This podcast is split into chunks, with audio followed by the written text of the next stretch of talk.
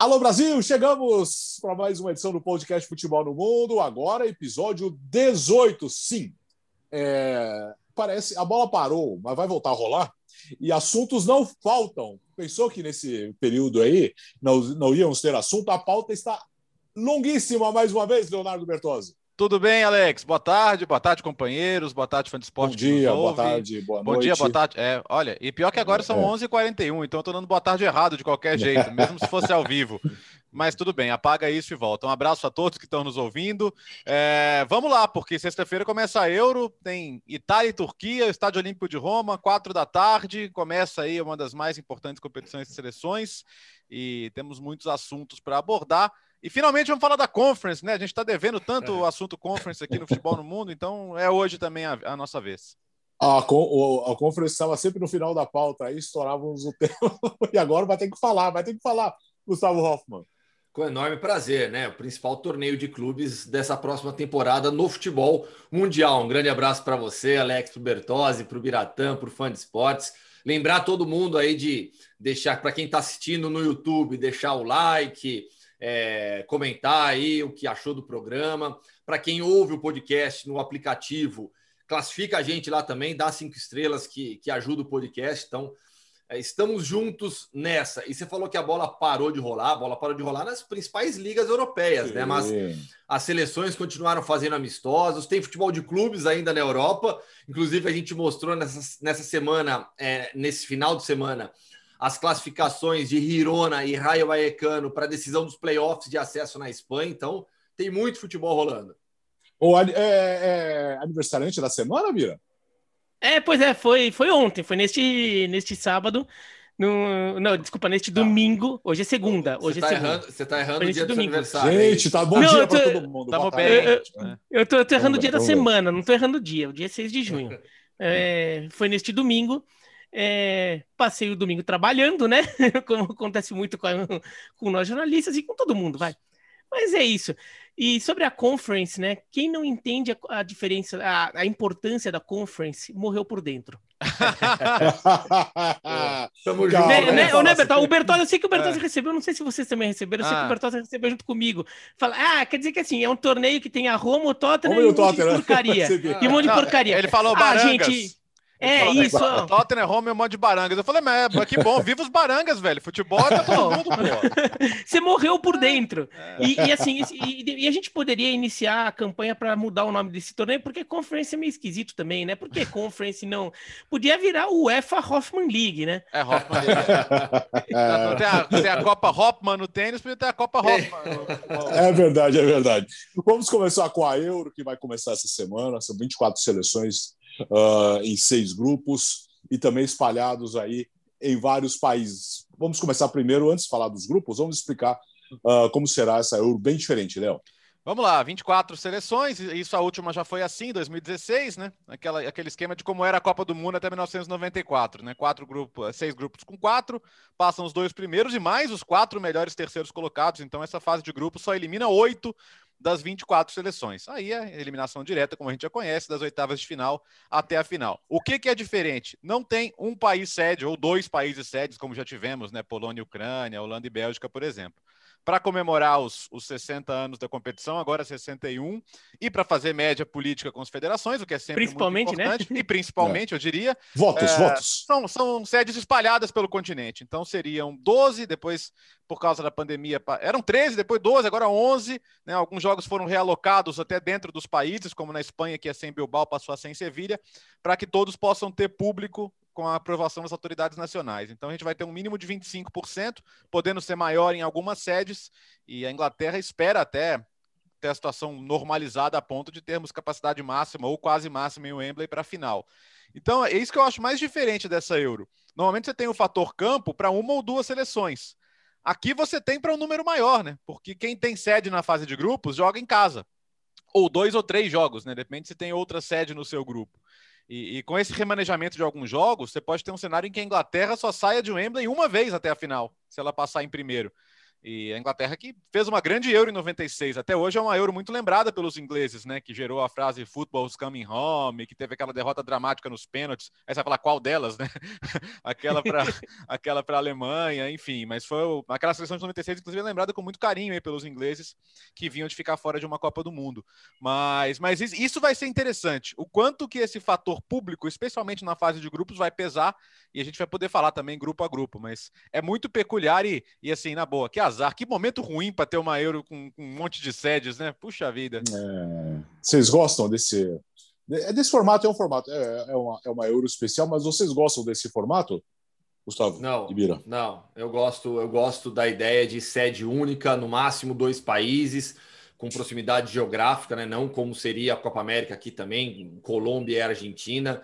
É, eu gosto da ideia de, de. Porque assim, a Copa, Copa do Mundo, Eurocopa, são eventos é, para os torcedores acima de tudo, sabe? Assim, a, a, festa é espetacular, o clima que uhum. existe em uma Copa, Eurocopa eu jamais tive o, o, o prazer de estar, né? Mas cobrir Copa do Mundo de 14, cobrir Copa do Mundo de 18, o clima que se tem no país é muito legal, muito legal. Então, por exemplo, até em relação ao Catar, né, que é uma Copa com diversos problemas, mas em relação à torcida, presença de público, vai ser legal, porque as sedes são todas próximas, então você vai ter uma união muito grande de todas as torcidas.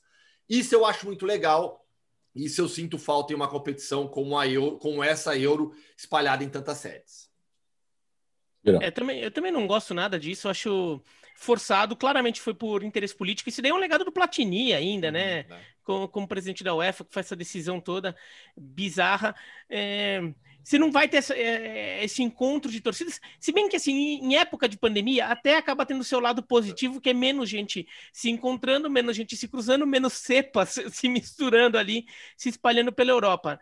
Mas, é, considerando que essa decisão foi tomada muito antes de pandemia, né, então estou falando até um pouco do ponto de vista da, da, da idealização disso, não só do resultado prático disso é, você afasta o torcedor um do outro. E assim, as chaves, ela, elas têm sedes completamente aleatórias. Né? Então, por exemplo, o grupo A é em Roma, na Itália, em Baku, no Azerbaijão. é isso. Né? O, tem o, o, o, grupo C é em Amsterdã, na Holanda, e em, em Bucareste, na Romênia. Quer dizer, não, não, é, não tem uma lógica. Se ainda tivesse uma lógica geográfica, é, São Petersburgo tem duas sedes, é, tem dois grupos, né? Sevilha então, e São Petersburgo exemplo, também. É, Sevilha e São Petersburgo. Então, assim, completamente louco. Imagina o torcedor de, de seleções que estão envolvidas nesse grupo que tem que ficar fazendo uma ponte aérea Espanha-Roma, é, Espanha-Rússia. É muito longe. Se fosse ainda alguma questão geográfica ali, vai, seria ruim, mas menos ruim. Glasgow e Londres juntos, tudo bem, isso vai acontecer, tá certo. Agora, por exemplo, daí põe São Petersburgo tem duas, põe uma em Copenhague e põe outra em Baku. É longe Baku, mas vai, Baku tá longe de qualquer cidade, cidade ali. Daí põe Budapeste com Bucareste, que são Romênia e Hungria, são países vizinhos. Daí põe Amsterdã com Munique e Roma com Espanha. Vai, são dois países ao sul e dois países da Europa Central. É, é ruim, mas é menos ruim. É, acho que isso fica tosco. E no final das contas, esses torneios também têm uma função de, por exemplo, incentivar o desenvolvimento e investimento em estádios para clubes médios e pequenos de determinados países. Então, por exemplo, digamos que a Eurocopa fosse na Itália. A Itália está tentando sediar a Eurocopa já faz tempo é, de novo, fosse na Itália, pô, era uma oportunidade de modernizar estádios é, é, pela Itália que estão muito defasados, né? De você vai ter uma, um, um motivo para investimentos ali que poderiam melhorar o cenário de um país. Isso é usado normalmente e não vai ser. Fora que receber um torneio desse é algo especial. Nesse caso, todo mundo está recebendo esse torneio. Deixa de ser especial. é. Ah, ô, ô Biratã, tava vendo aqui, a Suíça vai fazer Baku, Roma, Baku, cara. Olha que loucura. É, então, é isso que eu tava vendo. E assim, e, e deslocamento A Dinamarca joga dias. três jogos em casa, né? Na fase Exato. de grupos, é, gera desequilíbrio é, na própria chave. Então, é, é, vamos falar dos grupos agora, como, por exemplo, como o, o, o, o, vocês falaram já, é, quem, tem, quem tem sede joga tudo em casa. Então a Itália vai jogar as três partidas em casa, no grupo A, que é Itália, País de Gales, Suíça e Turquia. Por exemplo, Suíça começa jogando em Baku contra Gales, depois joga com a Itália uh, no Olímpico de Roma, depois vai para Baku de novo, fechar com a Turquia.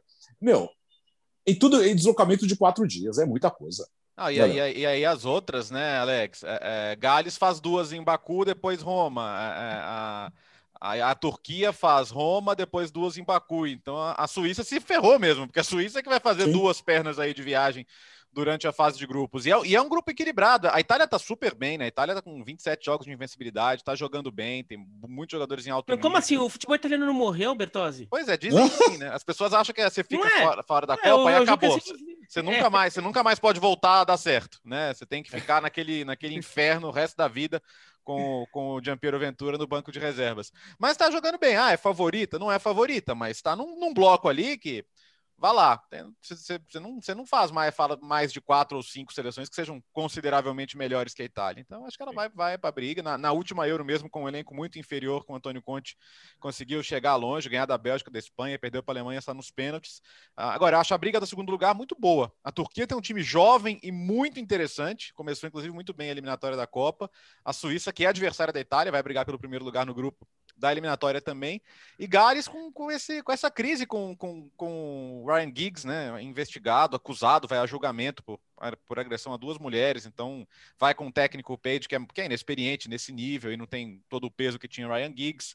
Jogadores uh, que já estão muito mais velhos que em 2016, quando o Gales fez semifinal, né? O próprio Garrett Bale não está no melhor da sua forma, embora ele sempre reserve o seu melhor para Gales. Mas eu não sei o que esperar desse grupo. Acho que a Itália ganha o grupo, até porque faz três jogos em casa, né? A situação muito confortável, o time está bem. Mas eu não sei o que esperar. Eu, eu, é, é, eu não me surpreenderia com, com, de repente, uma Turquia que está em boa fase e beliscar o segundo lugar nesse grupo. Não sei o que os companheiros acham. E a Turquia, quando joga competição grande, normalmente vai bem, né? Não joga muitas, mas quando joga, normalmente faz boas campanhas. É engraçado que, que e é verdade, o time da Turquia é um time jovem, renovado, mas tem no Burak Yilmaz a sua referência né? Burak Yilmaz, veterano de temporada espetacular na França, jogando demais esses últimos meses. Em 2021, Burak Yilmaz jogou demais e ele chega na Eurocopa muito bem. Diferentemente até de outros veteranos dessa chave, o Bale, por exemplo, né? O que o Bale em Gales normalmente joga bem também, mas a temporada dele não se compara, por exemplo, à do Burak Yilmaz e o Rob Page como técnico interino da seleção de Gales. Porém, a Itália é sim a grande favorita nessa chave, pelo momento, pela qualidade que tem, um meio-campo excepcional com Jorginho, Barella, é, o Verratti confirmado também. Então, assim, a Itália é o melhor time da chave. Mas não, não é que, assim, eu entendo que o Bertozzi, quando fala assim, ah, não sei o que esperar muito bem desse grupo, porque Turquia, Suíça e País de Gales são três seleções de um nível intermediário que podem incomodar. Mas a Itália Acho que a expectativa que a gente tem sobre a Itália nesta Euro é de uma é de, de, manutenção dessa afirmação da Itália desses últimos meses, de uma Itália forte que briga por título. Por isso que a gente espera pelo menos uma Itália se classificando na primeira posição sem tanta dificuldade. É, eu também fico com a Itália em primeiro. Acho que a briga pelo segundo lugar e pelo terceiro também, né? Porque tem vaga em repescagem é, aí. É. Né, como eram as Copas do Mundo de 86, 90 e 94. Então, os quatro melhores terceiros colocados, quatro de seis, né? Então, quase todos os terceiros colocados, ou vai, dois terços dos terceiros colocados vão se classificar. Então, essa, essa briga vai ser muito interessante. Eu vejo Gales um pezinho atrás de Turquia e Suíça. A Suíça se acostuma muito a fazer jogo grande, né? a, a enfrentar adversários grandes, chegou até em fase final de Liga das Nações. A Turquia, como o Gustavo disse, é um time que não classifica muito, mas quando se classifica ele se engrandece bastante, é um negócio impressionante, né? Inclusive eliminou a Suíça na Eurocopa na Suíça de 2008. Uhum. Né? Foi, é, foi 2008. E a Suíça eliminou, a, a, a Turquia eliminou a Suíça e chegou até a semifinal daquele, daquela competição.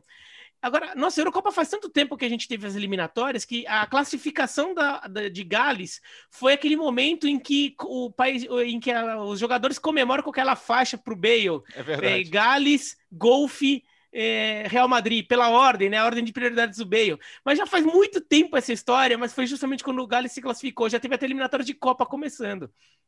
Vamos para o grupo B agora, que tem Bélgica, Dinamarca, Finlândia e Rússia. E nesse grupo é a Bélgica que vai ter que fazer essas duas pernas de viagem. A Dinamarca joga todas as partidas em casa, Léo. Sim, e aí foi, foi sorteado entre Rússia e Dinamarca, né? Porque elas classificaram pela mesma fase e tal. Normalmente, se, se uma ia pela repescagem, a outra direto. Aí não tinha. Aí a prioridade era de quem classificou direto.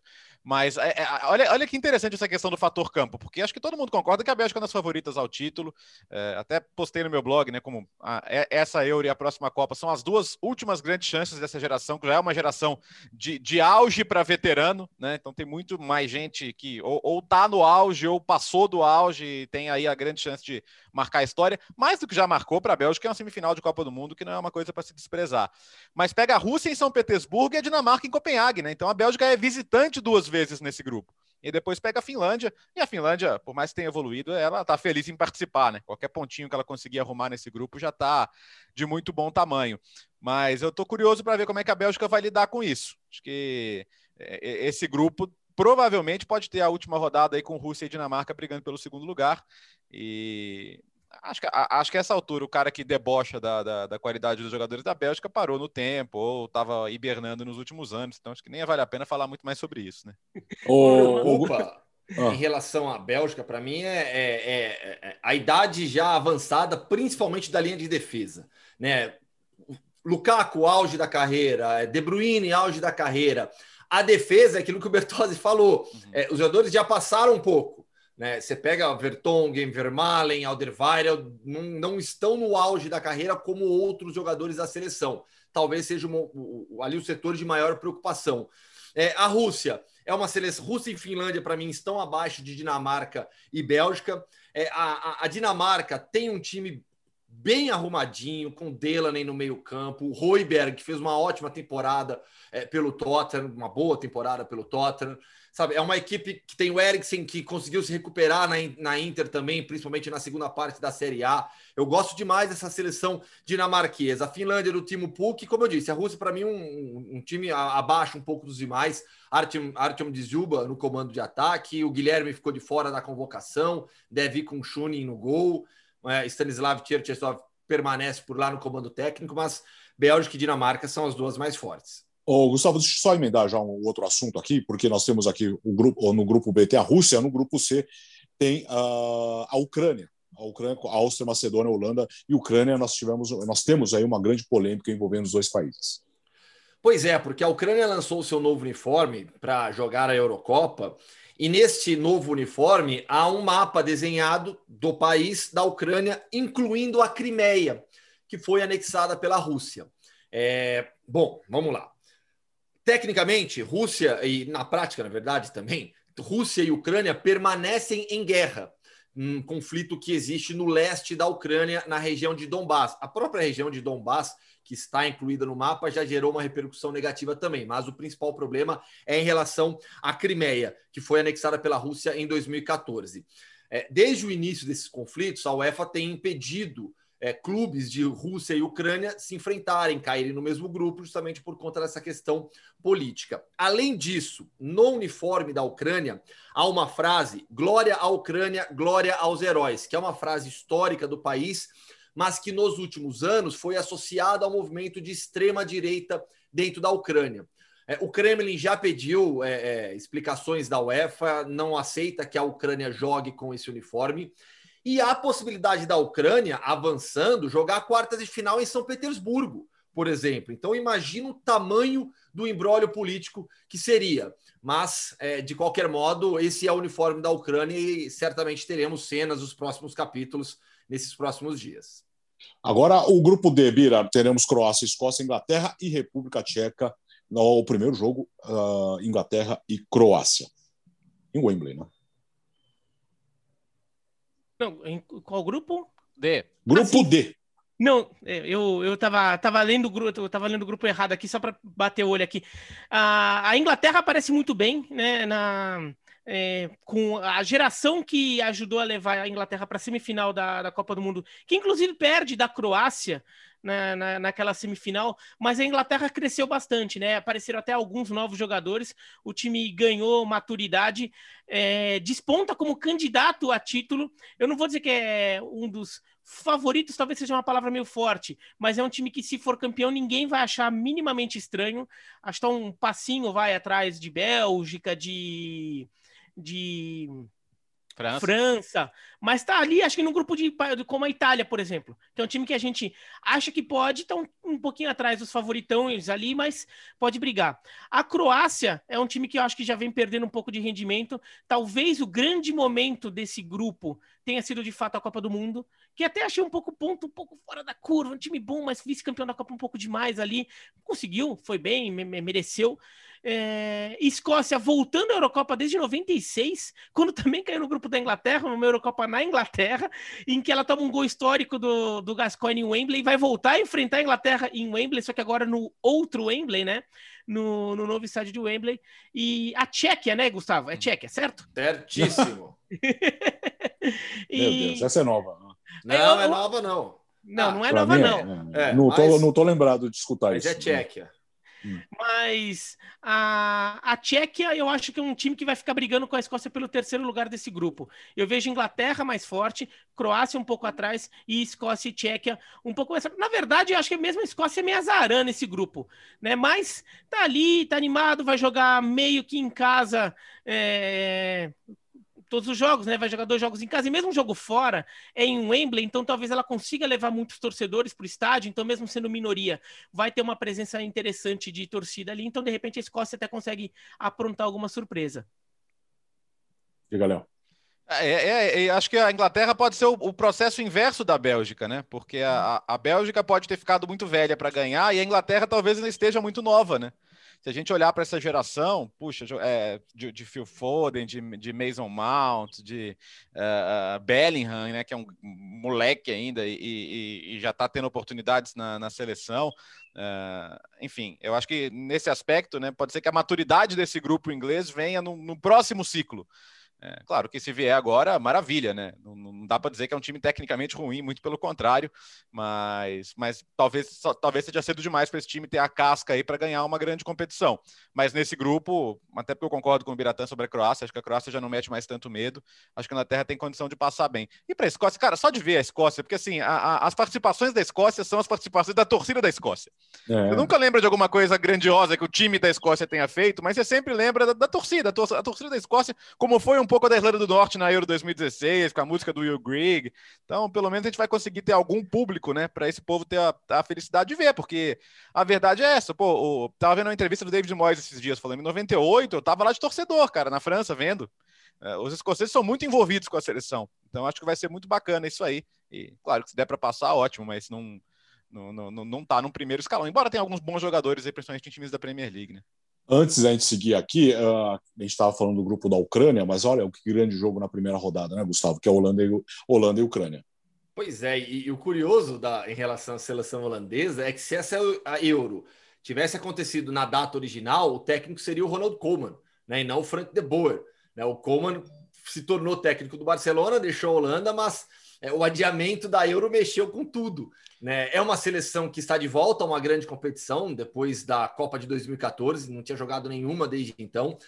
A Holanda é curioso, a Holanda ela vive ciclos. Não é raro quando se analisa as participações da Holanda em Euros e Copas do Mundo, ela tem esses é, é lapsos de tempo fica fora realmente das grandes competições por um longo período e depois volta e vai muito bem. E eu vejo essa seleção holandesa é, bem recuperada, digamos, desses últimos anos, porque você tem jogadores como Memphis Depay, um dos grandes destaques individuais da Ligue 1, disputado por jogadores é, de vários clubes, disputado por vários clubes grandes da Europa nessa janela de transferências, está livre no mercado. É, o, Barce é, o Barcelona parecia o destino provável, mas o Paris Saint-Germain quer dar um chapéu já, por exemplo. É, Frank de Jong, a evolução dele com o Ronald Koeman no Barcelona é de protagonista. É, o, o, o De Jong hoje é um protagonista do Barcelona. E ele vai para a seleção holandesa com esse tamanho. Né? A defesa não tem o Van Dijk, mas tem o De Vrij que vem de ótima temporada. O Delite nem tanto, mas os dois formam uma defesa muito sólida. É, se quiser, se, se, o, se o Frank de Boer optar por uma linha de três zagueiros, tem o Dalen Blind, a experiência do Blind para ser um terceiro zagueiro por ali. Então é, é, um time que tem capacidade de fazer uma boa Eurocopa nesse retorno às grandes competições. Sabe que as más línguas, Alex, dizem que a, a Holanda tem quatro adversários na fase de grupos, né? A Áustria, a Ucrânia, uhum. a Macedônia e o Frank de Boer. Agora, e a Macedônia do Norte, hein? De Goran Pander. É. Vai ter história é. legal. É importante falar que é Macedônia do Norte. Isso, senão dá o nome do é, país. É, porque finalmente chegaram a um acordo com a Grécia para usar o nome dessa maneira, né? Já que a Macedônia Melhor do também... que Firon. Firon. Former Yugoslav Republic of Macedônia. É, é. Cara, o Pandev é tão, tão veterano que ele já tem um time e tem jogador do time dele convocado. Do é. Academia Pandev. Sensacional. Que vai jogar Conference, hein? Vamos falar isso. É. Tem, calma, vamos chegar lá. Uh, fechar rapidinho aqui. Não, não, uh, misturei. Não, acho que não. É, acho que é isso. Sei lá, vamos lá, depois a gente fala. Calma, calma, vamos organizar só aqui. Hoje tá um pouco confuso. Grupo E, Bira. Tem Eslováquia, Espanha, Polônia e Suécia. Logo de cara teremos Espanha e Suécia, Sevilha e São Petersburgo, as duas sedes do grupo. A, a Espanha, que tem um time que chamou a atenção na, na, na, na convocação por não ter jogador do Real Madrid e tudo, e não tem nenhum nome que nossa, que craque. A gente até se acostumou a ver a Espanha com alguns grandes jogadores, mas é um time que a gente não pode ficar se apegando a isso, hein?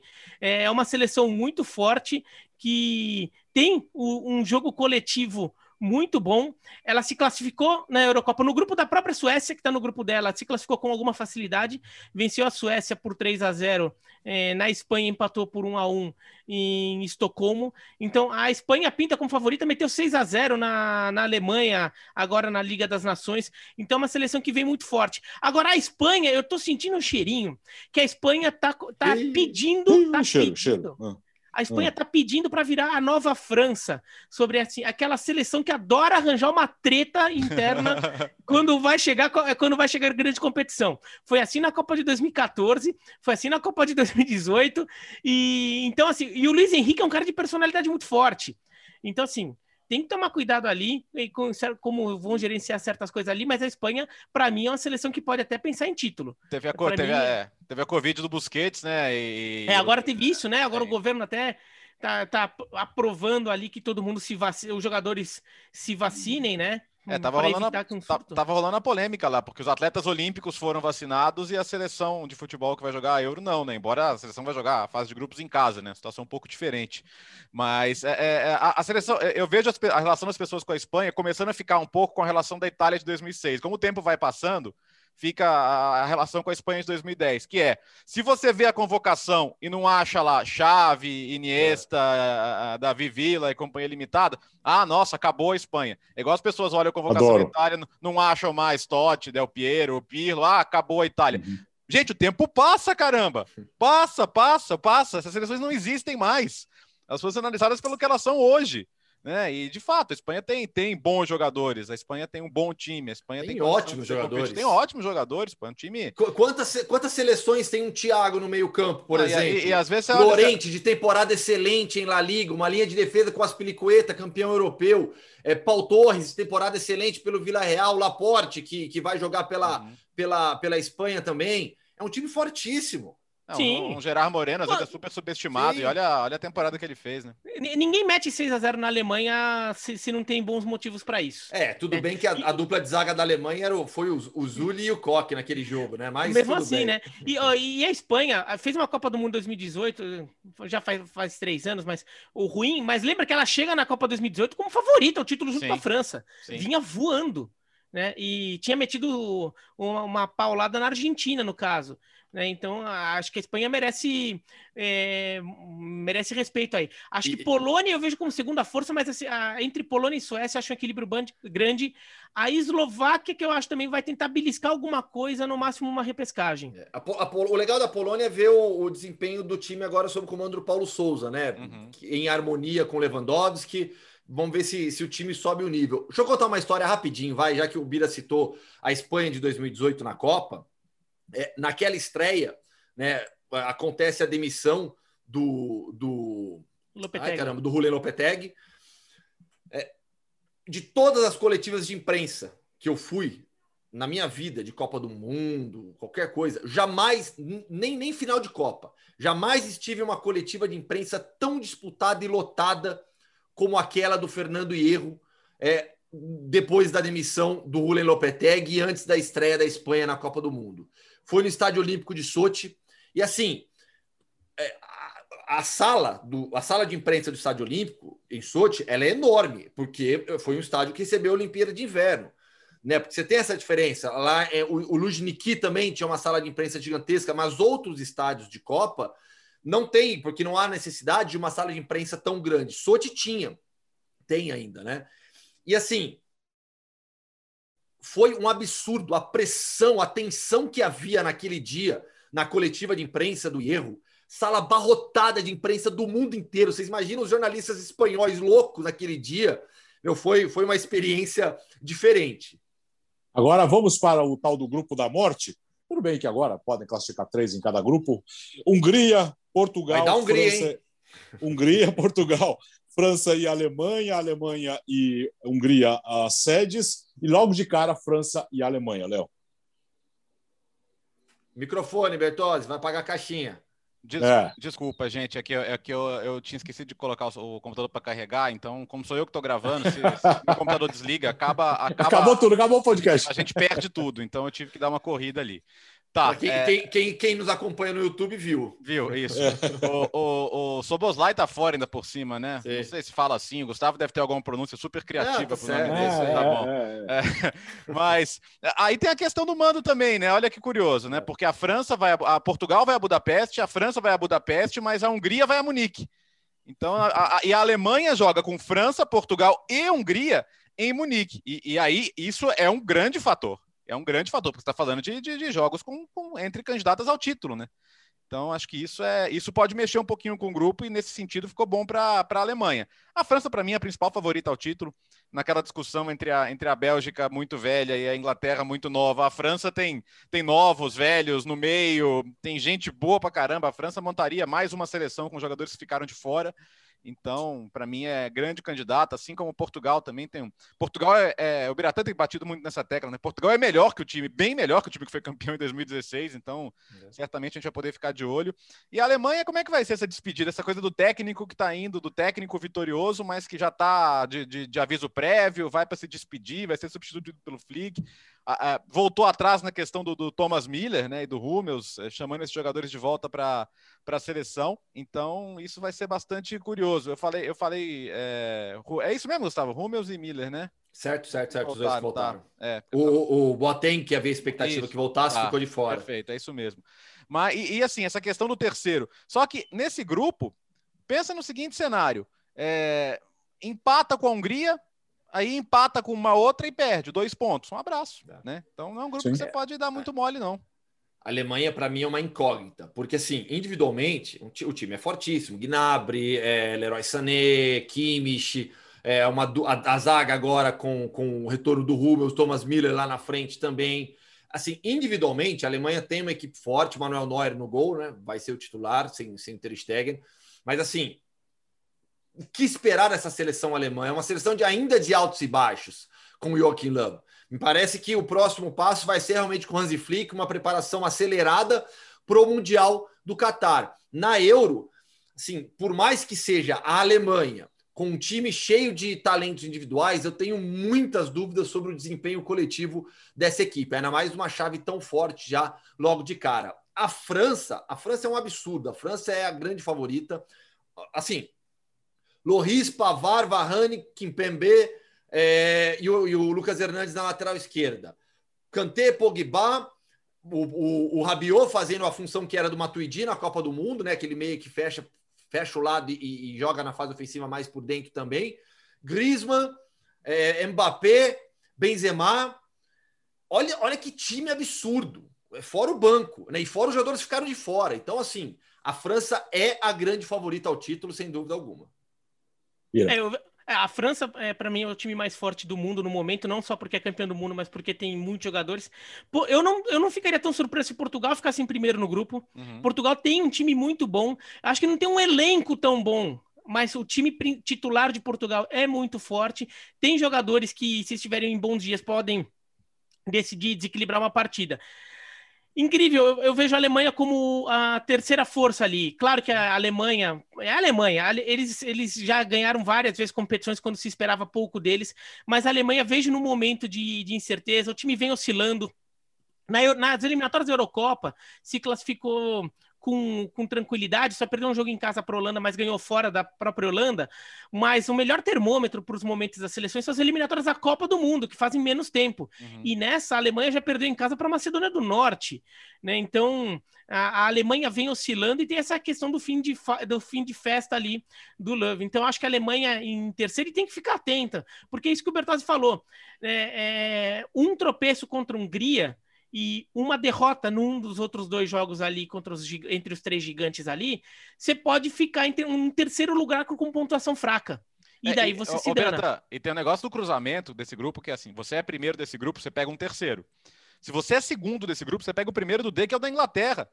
E, ou seja, você vai ter uma você vai ter uma candidata ao título, muito provavelmente, porque acho que a Inglaterra fica em primeiro, indo para o Wembley para um confronto de, de favoritos nas oitavas. Então é muito importante sim ficar em primeiro nesse grupo. E se terceiro, você pega o primeiro de algum outro grupo, que daí dependeria de quais terceiros passariam. É. Mas você pega um primeiro de grupo que você imagina que seja uma seleção forte também. Né? Então, é, é, um grupo realmente muito complicado. E eu vejo a Alemanha como um, uma seleção que merece atenção ali. É um alerta, uma possibilidade de zebra negativa. Eurocopa é legal demais. Uh, aliás, tanto tempo, Euro 2000, foi Euro 2000? 2000, é Holanda e Bélgica. 2000. Holanda e Bélgica. É, foi o primeiro grande evento da DirecTV. Será que é do tempo de vocês isso? Sim, opa, tinha. Nossa Aquele, Do discão lá da, da antena, tinha. É, ah, eu, é verdade. Né?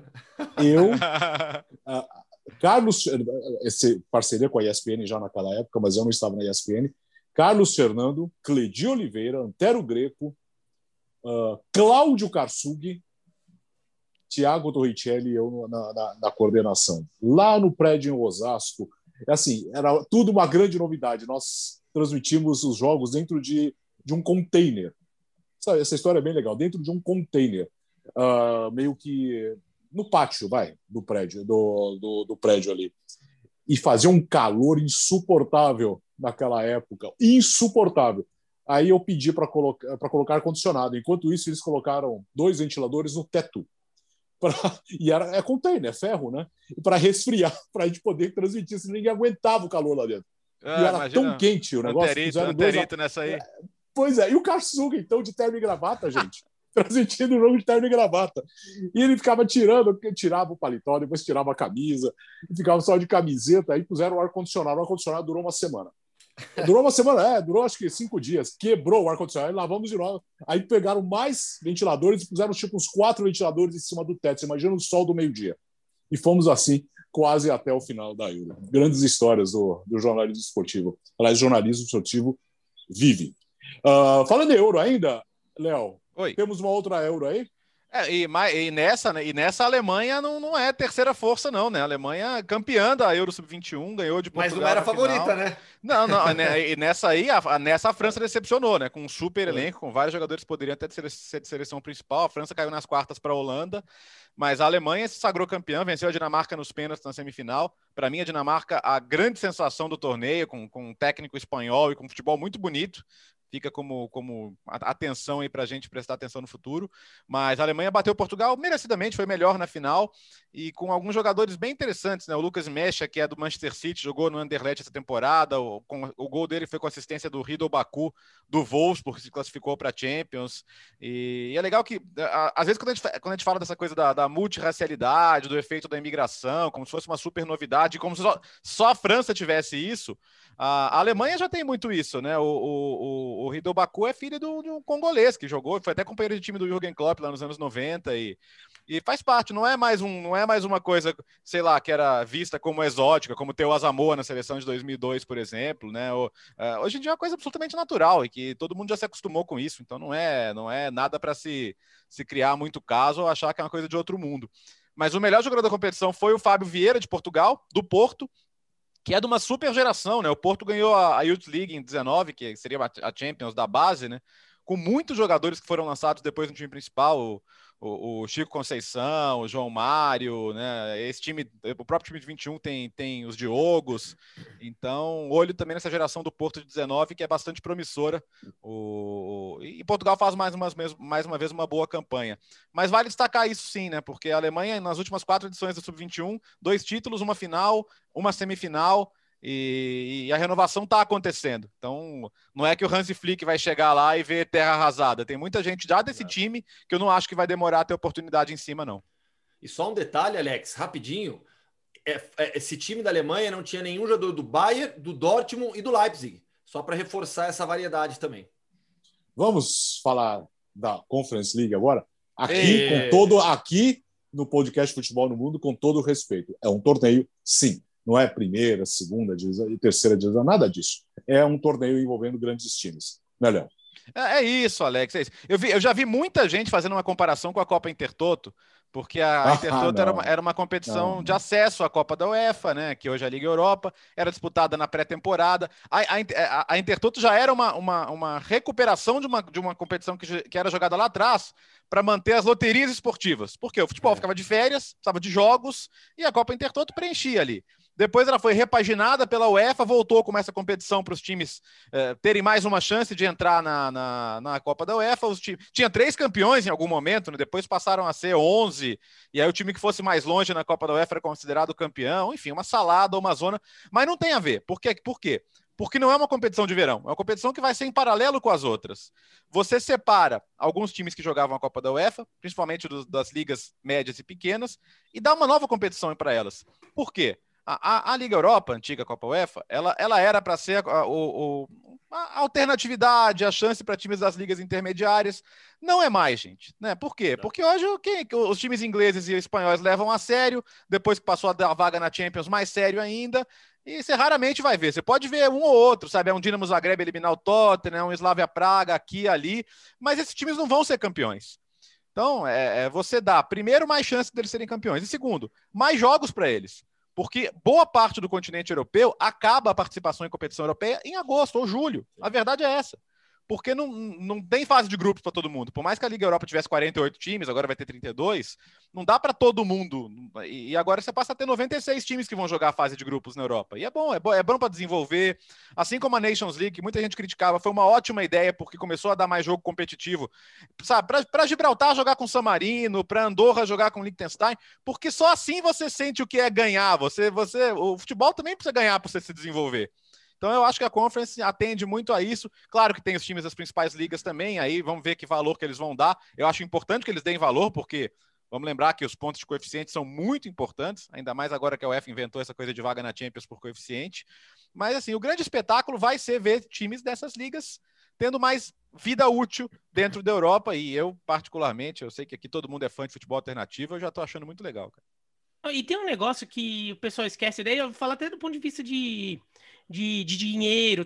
A gente não fica falando, ah, espanholização. Ah, na Espanha sempre os mesmos times. Ah, na Inglaterra lá tem o Big Six e sei lá o quê. Ah, porque na Alemanha é só assim assado. Ah, porque a Champions League criou uma elitização das ligas nacionais da Europa e blá blá blá. E esse, a criação de um terceiro torneio ajuda a, a criar mais uma escala ali. Né? Então você tem, um, por, exemplo, um time, quando ele vai para a Champions League, ele vai ganhar uma bolada de dinheiro. Quando ele vai para a Liga Europa, ele já ganha bem menos, mas ele já ainda ganha um pouquinho. Então ele pode ter um pouquinho mais para investir na sua temporada, para investir na sua estrutura, né? para fazer algum investimento ali em algum jogador. E, algo, e só que e os que não iam para competição europeia nenhuma? Era o buraco negro uhum. ali, né? Agora não. Agora eles vão jogar a conference, alguns deles vão jogar a conference, ganham um dinheirinho. Então, assim, se cria escala. Se é aquele que não vai para nenhuma, aquele que ganha um pouquinho porque foi na conference, que ele, que ele ganha dois pouquinhos que foi para a Liga Europa, é aquele que ganha um montão que foi para a Champions League. Então, ajuda a criar uh, divisões um pouquinho menos desiguais ali, né? Dentro da mesma competição, no caso, as Ligas Nacionais da Europa. Além disso, é, para alguns países, vai ser a grande chance real de título né, do, dos clubes de alguns países. E assim, tem clube de camisa ali. Vai ter clube, a gente está falando muito de Roma e Tottenham, mas tem clube do, do leste europeu, né? O Gustavo aqui daqui a pouco vai falar mais disso. Mas tem clube do leste europeu que já que já, a, a Liga Europa já foi uma possibilidade. A já gente já viu Champions, A gente já viu. É, já, já teve o Steaua Bucareste ganhando a Champions, o Estrela Vermelha também. Mas a gente. É, você tá com a camisa do Partizan, né? Uhum. Traidor. Sim. É... Não, mas, mas, mas ah, para quem tá. Ó, Flâmula. É, ó, ó, ó, é que Estrela Vermelha. o Estrela Vermelha vai para. O Estrela Vermelha vai para preliminar da Champions, mas o Partizan tá aqui na Conference. O Steaua tá aqui na Conference. O Steaua, a gente até falou sobre a, todo o embrólio do Steaua, né? O Steaua original. Ó, você é, pegar, ó, ó, é só, só para, desculpa interromper, Biratã, você olha para a lista de, de, possíveis times na fase de grupos, né? lembrando que não tem nenhuma vaga direta, todo mundo tem que passar pelos playoffs ó, times que já fizeram boas campanhas na Europa. Basel, Copenhague, Anderlecht, Sim. Feyenoord, AEK, PAOK, que eliminou o Benfica no passado na, na, na, Champions. Então, você tem muita, pô, muita, tem muita camisa importante aí de, desses países, mas que hoje com... não conseguem sonhar com um título, né? E time com torcida, time com é. torcida é. que lota claro. estádio, torcida fanática, tudo. Então, assim, é um torneio legal. A gente já viu o Zenit ganhando Liga Europa, a gente já viu o CSKA ganhando, a gente já viu o Rangers indo longe, mas é, em Liga Europa, hoje mesmo a Liga Europa ficou soa distante para esses clubes. Sim. Então a Conference pode ser a possibilidade de a gente voltar a ver se. E assim, se um dia esses clubes voltarem a, ser, é, a serem competitivos na Champions League, digamos, no máximo da Europa, talvez seja porque eles souberam aproveitar momentos para subir degrau por degrau. E o primeiro desses degraus é virar competitivo na Conference. É.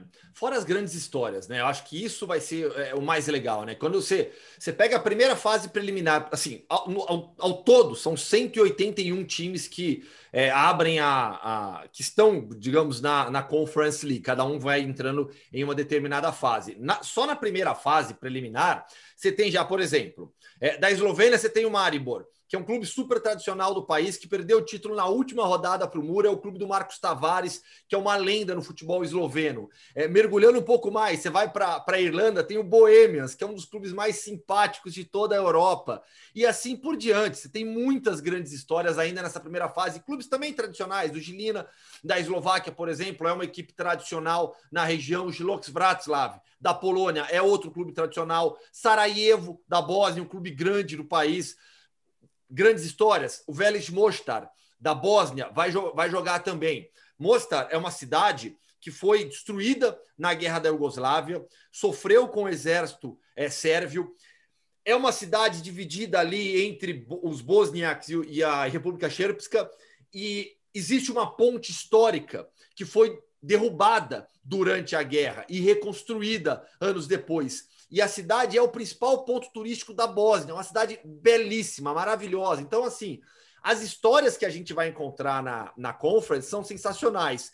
E aí, pegando um pouco essa questão de times mais pesados, já na segunda fase entram Ghent, da Bélgica, o Copenhagen, que o Bertozzi citou, Áustria Viena, um dos clubes mais é, históricos do futebol europeu, pela importância dele na formação do futebol mesmo, ali na região da Europa Central, é, a, a, influência que Áustria, é, Tchequia tiveram na formação do futebol no início, no, no início do século passado, Aberdeen e Berner, Vitória Pilsen, que a gente cansou de ver jogar fase de grupos de Champions League, Hajduk Split, que perdeu espaço nesses últimos anos para Osijek Rijeka, que estão também nessa segunda fase, mas que é um clube extremamente tradicional, Rosenborg, outro clube que a gente já viu várias vezes jogar. Você vai falar todos os, os Champions League. Os, não, mas é, é só porque tudo bem, eu espero. O, Santa Coloma, o, San, o, o São Juliá e o Santa Coloma de Andorra. Não, não, né? não apelei. Mas, por exemplo, ó, CSKA Sofia, outro clube gigante da Bulgária, com uma torcida absurdamente grande. E o Steaua, que a gente falou, campeão de Champions League. E nessa segunda fase entram os eliminados da primeira fase preliminar da Champions League. Tem esse detalhe também, é, um tem, só que tem, entra tem na terceira. Tem uma, né? rota, tem uma rota só de campeões eliminados. Que é isso que é interessante, né? Ah, não vai ter é, campeão nacional. Essa área é sua, Bertozzi, então, regulamento. Não, por, por, por, quê? Porque você tem, você tinha, você tem aquelas fases preliminares de campeões nacionais, mas aquelas primeiras, né? Desde que entra o campeão de San Marino, Andorra e, da, e até as ligas médias pequenas. Só que o que acontece? Esses times caem, vão para a Liga Europa e caem também. Então você você separou para os primeiros eliminados da Champions um caminho. Vai, vai, cara, quer saber? Vai para a Conference. Vai para a Conference que lá você vai se consagrar. Então a você sua turma a... tá lá, né? É, a sua turma tá lá. Então alguns campeões nacionais vão ter a chance de entrar na Conference. E talvez é eles, não, eles, eles não conseguissem ter, ter caminhadas um pouco mais longas na Liga Europa. Dito isso, Cara, assim, se o Tottenham não quiser levar a sério, se a Roma não quiser levar a sério, as pessoas vão falar, ah, melhor. O União Berlim leva, pode melhor ter certeza. Ainda. O União Berlim certamente vai levar é. muito a sério. E, e, e, reitero o que eu falei, para o Tottenham, que é um time que não, não, não, entra entre os quatro da Premier League primeiro, se a UEFA não derrubar essa coisa da vaga de coeficiente na Champions, o que eu acho que deveria fazer, mas se não derrubar, é, é importantíssimo fazer ponto. Importantíssimo. É. Se você não fizer ponto na Conference, vai fazer onde? Né? A, a, competição que você jogar, você tem que somar ponto, cara. E, Albertose, tem um detalhe também nessa questão do regulamento da competição, que é da fase de grupos para os playoffs, né? Para o mata-mata, porque os primeiros colocados dos grupos avançam para as oitavas de final, mas os segundos colocados vão pegar os terceiros colocados da Europa League. É, a escadinha, né? É, é. é porque agora 32, 32, 32. Então você pensava, mas como é que é agora? Porque você tinha 24 classificados da, da, da Liga Europa, vinham os 8 da Champions, dava 32. Agora você vai, os, os, primeiros passam direto e aí os segundos da, da Liga Europa cruzam com os terceiros da Champions e vai ser a mesma coisa com Conference e Liga Europa. Lembrando que o campeão da Conference vai para a Liga Europa, então é mais um caminho para você estar tá na, na, na, segunda competição mais importante e vai ter cobertura das plataformas do grupo Disney. Então, Isso vai ser bom demais. Vai dar qual, cara, vai dar para ver os jogos. Vai dar para ver. Você quer ver os times da Conference em ação, você vai conseguir ver. E se você não quiser ver, você não é obrigado também, né? Ah, nessa competição, fala, cara, se você não quer ver, não precisa ver, não, velho. Eu vou ver. É. Vai ser o festival do, muita, do... É. Assiste aí, Hoffman, né? É, ah, vai ser demais. e muitas histórias, e muitas histórias nos nossos blogs também, podem ter certeza. Vai ser legal demais. Escuta, é, tá na hora de rodar a vinheta já ou não, Léo? Tá, né? É, é, depois, então, depois da explanação, eu me arrependi de não ter rodado a vinheta antes. Porque... É, pois é, tinha que ter rodado no meio do negócio, né? O Gustavo citou uns 50 clubes do mundo Hoffman. Vamos lá. pois é. Mais mundo Hoffman ainda. Então, mundo Hoffman. Que vinheta horrível. Então, é, a, foi, foi um final de semana histórico para São Cristóvão e Neves. Né? E, primeiro, né, os caras confirmam o resultado, né, ganham de Guiana confrontos de técnicos brasileiros, São Cristóvão e Neves, eliminatórias para com Kaká, a gente está falando, Copa do Mundo. Do técnico Léo Neiva, fez 3 a 0 em Guiana, do técnico brasileiro Márcio Máximo. Até entrevistei o Márcio também nessa semana. Né? Na outra, antes eu dei sorte para o Léo Neiva, para o Márcio não dei tanta sorte, não. Mas aí o que ia acontecer? São Cristóvão e Neves é, ia aguardar a última rodada para jogar contra Trinidad e Tobago e decidir o primeiro colocado do grupo, porque ninguém Ninguém poderia imaginar um tropeço de Trinidad e Tobago contra Bahamas. Bahamas tomou de 4 da Guiana, tomou de 4 de São Cristóvão e Neves, 7 de Porto Rico. Aí me vai e arranca um 0 a 0 com, com Trinidad e Tobago, que na teoria era a seleção mais forte do grupo, era a favorita, e assim São Cristóvão e Neves conseguiu a classificação de maneira antecipada para a próxima fase. Quando eu soube o resultado, e quem me passou o resultado foi o Bertozzi, porque eu falei, eu, eu, eu não estava nem contando que eu estava torcendo para São Cristóvão e Neves, né? Eu não estava contando com, com o empate né, de, de, de Trinidad e Tobago com, com, com a seleção de Bahamas. E aí eu nem olhei, nem me preocupei com, com o resultado. Aí o Bertozzi manda mensagem lá no grupo tal. Eu falei, caramba. Aí na hora eu mandei mensagem para o Léo Neiva. Né? Falei, Léo, caramba, classificação. Aí ele gravou um áudio para mim. Ele, Gustavo, eu não estou nem acreditando. A gente acabou de chegar aqui na República, na, na, na República Dominicana, se não me engano, onde, onde eles estavam mandando os jogos. Né? A gente acabou de chegar aqui é, no, no, aeroporto, eu, a gente ficou sabendo, a gente não sabe nem o que aconteceu, não sabe se, se Trindade e Tobago entrou de salto alto, se entraram com, com reservas para poupar jogador para enfrentar a gente. Sei que foi um resultado absurdo esse 0 a 0 de Bahamas, uma das seleções mais fracas do continente. Se fosse uma seleção de velocistas, seria uma das mais fortes. Ó, só tem uma coisa a falar sobre isso. Volta Jack Warner, hein? É, verdade. E aí, coisas só para é. só para a gente fechar, na próxima fase é mata-mata. São Cristóvão e Neves pega a, a, seleção que terminar na primeira posição do grupo A, que tem El Salvador, agora na primeira posição com sete pontos, empatado com o Antigo e Barbuda. Montserrat tem cinco é, e aí Grenada e, e as Ilhas Virgens Americanas não tem mais chance. Então, assim, a possibilidade para São Cristóvão e Neves avançar para a terceira fase, onde o bicho vai pegar, com Estados Unidos, México, Jamaica, todo mundo, é real. Porque jogando com El Salvador, Antigo Barbuda ou Montserrat, é, São Cristóvão e Neves tem plenas chances de classificação. É... Eu só fico pensando. Que... Que... Ah, peraí, só, deixa eu só lembrar. A primeira entrevista foi quando? Aliás, você pode conferir no. no, no, no Não, eu entrevistei a primeira antes da estreia de São Cristóvão e Neves. Sim, faz, tá, no, tá no seu blog, né? Tá tudo no meu blog, é. Eu tava pensando aqui, Alex, o cara ouvindo o nosso podcast, né? Falando, bicho, os caras Esse- sábado esse- à noite. esse é um monte de gente louco. Os caras sábado à noite estão no WhatsApp acompanhando Trinidad e Tobago e Bahamas, velho. Ó, eu, ó, eu eu posso até recuperar o áudio, que não vai ficar bom, né? Colocando Ah, enquanto isso, enquanto você procura aí, é, vamos só destacar que tá, enquanto isso as seleções principais estavam jogando a fase final da Nations League e que baita final foi Estados Unidos e México. Foi. É uma, da- é uma das maiores rivalidades do futebol mundial que as pessoas aqui não dão bola, mas é, os jogos são sempre malucos, sempre tem muita rivalidade. Teve até coisa feia, né? Teve torcedor atirando coisa no campo, jogo parado pelo aquele famoso grito homofóbico que chegou a se alastrar por aqui também. Mas o jogo foi sensacional. O gol do Pulisic, que uma semana já tinha ganhado o Champions com o Chelsea, agora campeão da Nations também com os Estados Unidos. O, o Horvath, o goleiro reserva, entrando no jogo e pegando o pênalti do guardado no último lance praticamente da partida. E os Estados Unidos não ganhavam a final do México desde 2007, desde o final da Copa Ouro, né? De lá para cá, resultados misturados, mas nas finais o México sempre levando a melhor. Então, sensacional. E muita gente já estava debochando da geração americana, né? Igual fazia com a Belga. Não estou falando que essa vai fazer as mesmas coisas que a Bélgica. Mas os jogadores que jogam na Europa já estão acrescentando muito. Basta ver o que jogaram na final. McKennie, Reina, o próprio Pulisic, né? Um time tem tudo para ficar bem arrumadinho, sim, e já conquista um título. Não é o mais importante dos títulos. A Copa Ouro ainda é mais importante e vai ser agora mês que vem. Mas já é legal pra caramba e- insisto, a, a rivalidade Estados Unidos e México deveria ser mais valorizada por quem acompanha futebol, né, Biratã? É- ela é muito, ela é muito interessante, que assim, existe muito ódio mesmo. É. Não entre os pais. É claro que, ah, existe aquela coisa do mexicano, olha o americano, americano, o país rico, sei lá o quê, os mexicanos sofrem racismo no- nos Estados Unidos, xenofobia nos Estados Unidos, aquelas coisas todas. Mas entre, entre o público do futebol, existe uma rivalidade futebolística muito forte ali. Uhum. Porque os mexicanos têm essa coisa de a única coisa em que, em que eu sou melhor que esses caras aqui é no futebol. Então aqui eu tenho que me garantir, aqui eu ganho sempre. E eu sempre ganhei, e sempre ganhei fácil. E de uns anos pra cá começou a ficar difícil e isso eu não, não aceito.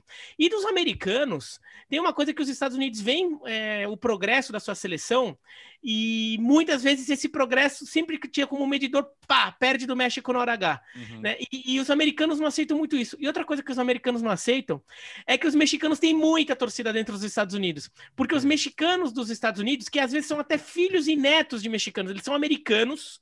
Mas são filhos e netos de mexicanos, eles torcem para a seleção mexicana.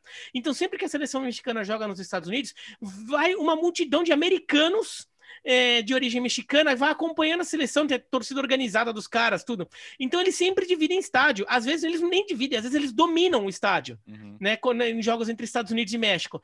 Por isso que o estádio do Columbus Crew virou meio que um bastião, porque era um lugar em que os Estados Unidos conseguiam ter maioria na- na- nas arquibancadas. Também então eles sempre marcavam. né? É, então eles sempre marcavam Estados Unidos e México em, em Columbus, porque lá eles ganhavam. E até virou meio que um templo do futebol americano. O alçapão americano é o estádio do Columbus Crew. Então, é uma rivalidade muito forte. Eu sigo muito americano por causa de esportes americanos, né?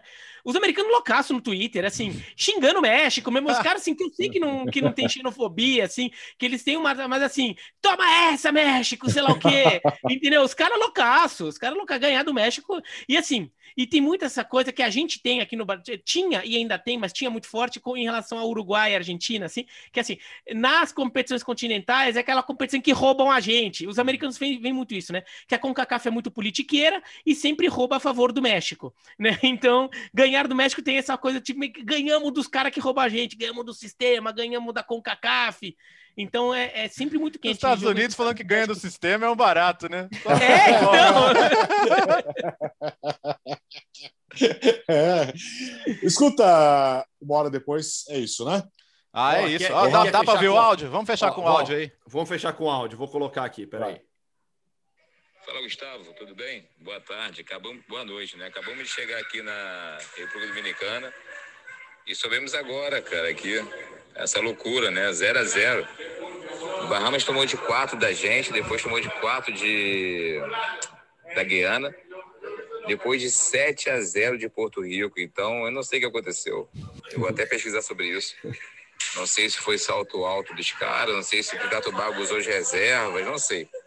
Mas eu sou sincero, eu preferia que o Trinidad e Tobago tivesse ganho o jogo hoje para ter ido para sete pontos, né? E a gente ter jogar, a gente iria jogar contra eles na terça-feira a grande final, sabe? Eu preferia. Preferia realmente, sabe? Legal, né? Legal. Oh, vou, demais. vou acreditar nele, porque ele devia estar numa pilha grande pro jogo, mas de repente ele toma É, meu? É. Mas Legal, legal. demais. É, porque a- bom. a- aí o, o próximo confronto, cara, é- até para questão de grana da federação, que é a federação minúscula, se você passa, você vai jogar o octogonal, você vai jogar duas Sim. vezes com os Estados Unidos, duas vezes com o México, duas vezes com a Costa Loucura, Rica. né, meu? Imagina, para um país minúsculo, cara. É, é- O menor país, da, É. menor país soberano da, da, da América. esse próximo confronto é, é, é o confronto mais importante da história do, do futebol de São Cristóvão. Não, e Neves. assim, Então, em né? São Cristóvão Neves, nem é o esporte número um de São Cristóvão Neves. Porque o esporte número um deles é o cricket. É, é, Então, imagina. divide, divide, É, divide. então, mas, mas, mas, mas no cricket eles são, eles são Claro. fazem parte de uma Colônia- potência. Colônia né, britânica. né? Imagina, é, imagina um país desse tamanho que, de repente, e que nem tem uma atenção 100% dedicada ao futebol, porque não é um país... Isso, é, os jogadores são semi-profissionais, né? Não são. Não, e, né, Claro, o quem vem na Inglaterra é, você tem o Romaine Sawyers, por exemplo, que vem do West Brom, né? Mas que na a liga local é semi-profissional. Não, não, e mesmo dinheiro local, assim, de, por exemplo, investidores, empresas locais, quando vão investir em esporte, muitas delas devem gastar dinheiro anunciando no cricket, patrocinando o cricket, e Sim. fazendo infraestrutura para o cricket, e não para o futebol. Ufa, Amigos, é isso? é isso. Pô. Senão Deixa a gente vai, só vai continuar vindo longe É. aqui. É, pois é, tem, tem- tem muitos episódios pela frente. É, deixa eu só fazer um registro importante, especial. É, nós vamos dedicar o podcast dessa semana ao querido companheiro amigo Rafael Oliveira, que virou Sim, Sim. parabéns, Rafa. Luísa! Bem-vinda, Viva, Luísa. É, Lu- Luísa vai ser saúde. especialista em Copa da Ásia. É verdade. Aí é bom, é bom, é bom o Rafa começar a ver muito jogo da Ásia mesmo, porque os horários dele agora. É, é um bom jeito dele ficar acordado de madrugada, quando é. acordar chorando. Ela, ela É, não vai só- entender nada, mas quando ela crescer, eu vou chamar ela de Moratinha. É. E assim, você imagina de madrugada ele vendo jogos da Ásia e fazendo a Luísa dormir. Ou seja, ela vai. As histórias que ela vai ter para dormir são essas aí, não. Justo, São justo. essas aí. É, vai ser legal demais. Alô, Rafa, durante muitos anos com a gente aqui, nesse espaço e também nos canais ESPN na televisão. Abração, papai, mamãe, filhos em casa já estão bem. É isso, até semana que vem? Até, até o 19, semana que vem, já com, já com Euro, Copa América, com um monte de jogo de seleção aí pra gente falar, hein?